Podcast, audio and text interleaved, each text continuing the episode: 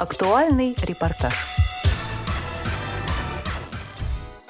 Здравствуйте, дорогие радиослушатели! Сегодня 13 ноября, Международный день слепых. Многие ли из вас знают, почему именно эта дата была установлена в 1984 году Всемирной организацией здравоохранения и придала этой дате статус Международного дня слепых. Если кто знает, мы напомним тому, а кто не знает, расскажем, почему этот статус был определен Международным днем слепых. Кто этот человек, в честь кого этой дате был придан такой статус. Этим человеком был Валентин Гаюи. Именно он указал миру путь, который бы облегчил жизнь большого количества страждущих людей. Этот путь заключался в том, что нужно дать образование незрячим,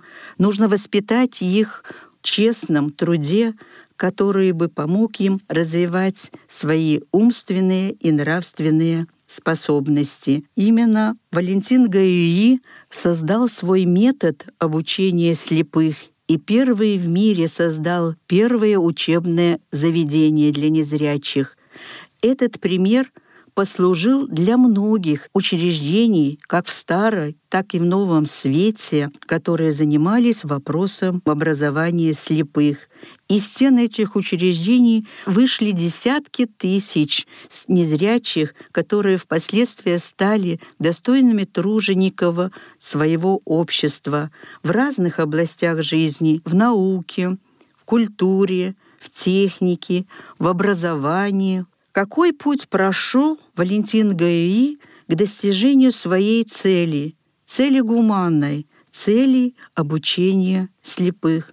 Мы сегодня с вами пройдем по этому пути, а начинался этот путь именно 13 ноября 1745 года, и произошло это во Франции, в небольшой деревне Сен-Жус – в провинции тогдашней Пикардии. В семье бедного ткача родился сын, назвали его Валентином. Поскольку у отца не было средств дать образование своим сыновьям, Валентин Гаию вместе с своим старшим братом получил начальное образование у монахов, которые проживали по соседству. Кстати, его старший брат впоследствии стал известным ученым в области минералогии а Валентин Гаи продолжил свое образование. Нужно отметить, что еще монахи определили дарование Валентина Гаи, которое потом раскрылось. Он продолжил образование и закончил курс наук в Париже. Благодаря знаниям многих языков он получил работу в Министерстве иностранных дел. Ему было поручено заниматься разбором шифровальных депеш. В этом он преуспел. И вскоре он также был определен в комиссию экзаменационную, на которой было возложено принимать экзамены у учителей. Кроме вот такой официальной работы, Валентин Гаи интересовался презрением – в широком смысле этого слова, потому что в это время в Париже уже существовала школа, которой занимался аббат Делеп, школа образования глухонемых. Валентин Гаюи был знаком с Аббатом, он посещал его школу, он следил за методом, какие успехи были у Аббата, как развивались его воспитанники. Вот это привело его к мысли создать такой же путь обучения другой половине страждущего человечества на земле. Этот путь, конечно, определял для незрячих. И он продолжал работать в этом направлении, поскольку, наблюдая за слепыми, он понимал, что они правильно могут определить формы предмета. Связательным путем они э, могут определить правильность номинала монеты. И он решил использовать это для начала в их обучении. Он, конечно, проводил много наблюдений. Вот такие наблюдения пополняли и уже формировали в образе Валентина Гаюи вот этот метод обучения слепых. В 1784 году он познакомился с известной талантливой виртуозкой Марией Парадис. Э, его удивило ее дарование, музыкальное дарование. Ею восхищались известные видные деятели музыки.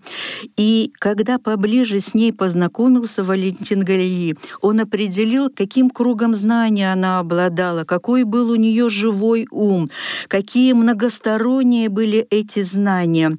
А впоследствии, когда он познакомился с ее учителями по музыке, и он стал исследовать ход, как развивалась Мария Парадис, она слепла в три года, а заниматься музыкой стала в восемь лет. Он понял, что вот знания она черпала, когда она общалась с выдающимися людьми, добавляла, закрепляла эти здания чтением, и он все-таки такими наблюдениями окончательно у него сформировалась мысль, утвердилась мысль создать учебное заведение для незрячих. И произошло это когда? А произошло это в том же 1784 году он встретил своего первого ученика, незрячего подростка Лизюэра, на паперте у церкви Нотр-Дам-де-Бом-Новель. Он обратился к его родителям с предложением начать образование их сына и сделать из него человека.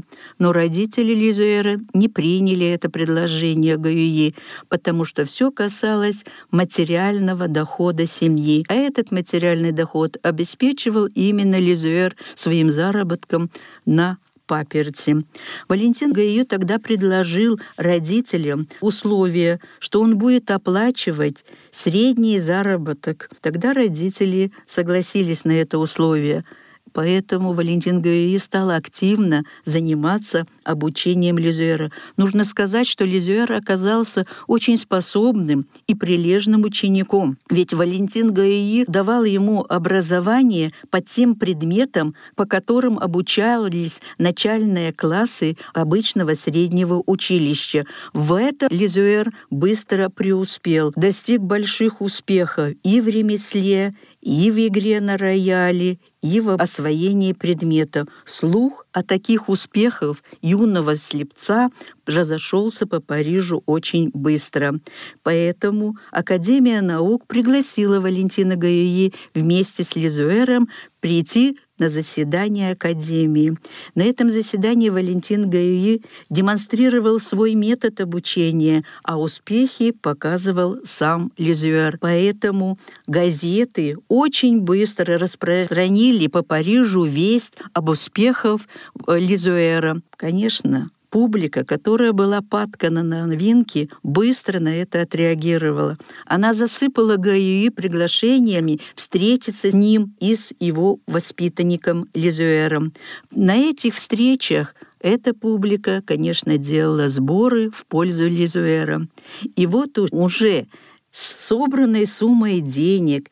Вместе с Лизуэром Валентин Гаи обращается в общество человеколюбивое, недавно образовавшееся человеколюбивое общество, и предложил свои услуги заниматься с подростками слепыми которые были у них в обществе. Общество согласилось на условия Валентина Гаи. И так вот 12 э, незрячих подростков вместе с Лизуэром Валентин Гаи стал заниматься с ними и образовал первое учебное заведение – и назвал он это учебное заведение «Училище для трудящихся слепых». Именно это учебное заведение стало колыбелью будущего института для слепых в Париже. Именно в этом училище зародились первые ростки тифло педагогики. Нужно сказать, что и до короля дошла весть об успехах воспитанников училища Валентина Гаюи, и он пригласил Валентина Гаюи вместе с 24 его воспитанниками в Версальский дворец, и в течение двух недель воспитанники показывали свои успехи, и уже в конце 1786 года король Людовик XVI принимает решение открыть первый казенный институт в Париже. Нужно сказать, что Институт был определен изначально на 30 человек, но количество воспитанников постоянно росло, и оно дошло уже до 120 человек. И не только росло в институте количество воспитанников, но и росло благосостояние института, потому что, кроме образования, Валентин Гаюи обучал незрячих своих воспитанников разным ремеслам, и благодаря этим ремеслам жил институт. Промышленность делала заказы институту на продукцию, которую могли производить воспитанники Валентина Гаюи. Таким образом, все проходило благополучно. Но это продолжалось не настолько долго, потому что уже настал такой кризис во Франции и, конечно же, и для института, поскольку казна даже осталась в долгу института в сумме 42 тысячи франков. И нужно сказать, что в конце года Лизуэр, он был назначен Валентином Гайо экономом в институте, предоставил Министерству народного просвещения сбережения на 2 тысячи тысячи франков. В такой вот сложной ситуации и перед Валентином Гаи стоял вопрос не только дать образование своим воспитанникам, а спасти их от голодной смерти. Он изобретал всякие, искал всякие пути оказать помощь в этом плане, создать какую-то базу, но все оказалось тщетным. И знаете, что он даже придумал? У него, поскольку при институте была типография рельефным, он пригласил двух зрячих подростков, которые помогали его воспитанникам э, выпускать, печатать уже типографскими чернилами, которые были востребованы в это время в Париже, бюллетени, афиши, объявления, брошюры.